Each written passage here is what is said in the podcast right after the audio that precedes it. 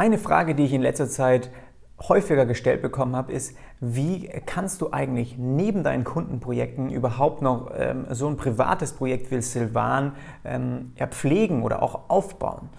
Und da ist es so, dass bei mir persönlich es wirklich, es geht immer darum, wie du deine Dinge priorisierst. Ja, was ist dir wichtig und was ist dir nicht so wichtig? Und für mich war klar, dass dieses, dieser Online-Shop, dass der dieses Jahr wirklich aufgebaut werden muss. Und wir haben schon Anfang des Jahres 2017 gewusst, dass ähm, Manuel noch im ersten Halbjahr mit seinem Studium beschäftigt ist, bis er sein Masterstudium, bis er seinen Abschluss fertig hat. Und in der Zeit habe ich persönlich dann gesagt, alles klar, da können wir nicht zusammen so viel machen, weil seine, sein Kopf auch in ganz anderen Bereichen steckt. In der Zeit versuche ich so viel und so gut es geht eben Kundenprojekte zu bearbeiten und einfach für mich persönlich Geld reinzuholen. Und in dem ersten Halbjahr habe ich dann so viel gearbeitet, dass mir sozusagen ein Stück weit das Geld auch jetzt reicht im zweiten Halbjahr 2017. Und ähm, so handhabe ich das öfters, dass ich sage, okay, einen Monat lang arbeite ich mal wirklich intensiv an irgendeinem Kundenprojekt, das mir auch gut Geld bringt. Dafür habe ich dann vielleicht wieder einen Monat Zeit, mich mehr privaten Projekten zu widmen. Und ja, für mich ist dieses Projekt Silvan einfach wirklich ein, ein, Herzensprojekt geworden. Also ich weiß, dass wenn wir da am Ball bleiben, dass wir da wirklich was mit erreichen und bewegen können.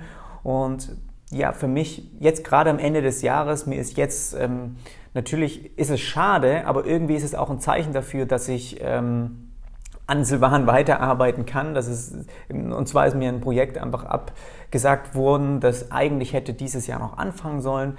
Das war jetzt nicht der Fall. Das ist verschoben worden auf Anfang nächsten Jahres. Und das kann natürlich auch immer wieder mal passieren. Und gerade dann, wenn so etwas dann einschlägt, dann sollte man sich nicht irgendwie dann fragen im Büro, äh, pff, was mache ich denn jetzt? Ich habe irgendwie nichts zu tun, sondern genau für solche Situationen hast du ja diese privaten Projekte, wo du weiter dran arbeiten kannst, wenn du mal Lücken findest, während du ähm, für Kunden vielleicht irgendwie auch was erledigen musst. Und das ist einfach das, wie ich es mache. Letztendlich priorisiere ich mir die Dinge eben je nach Monat, je nach Halbjahr, je nach Tag und schau, was einfach in der Zeit momentan wichtig ist, was erreicht werden muss.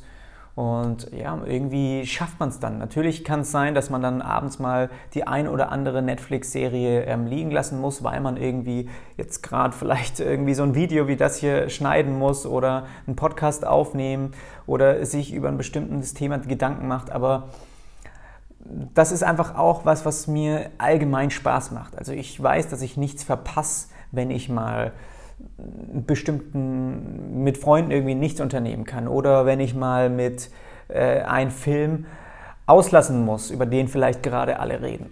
Was verpasse ich? Es ist einfach was, was ich nachholen kann und ähm, ja, für mich ist das einfach dann zu der Zeit vielleicht wichtiger, ähm, so ein Video hier aufzunehmen oder mich ein bisschen mit äh, Podcasten zu beschäftigen.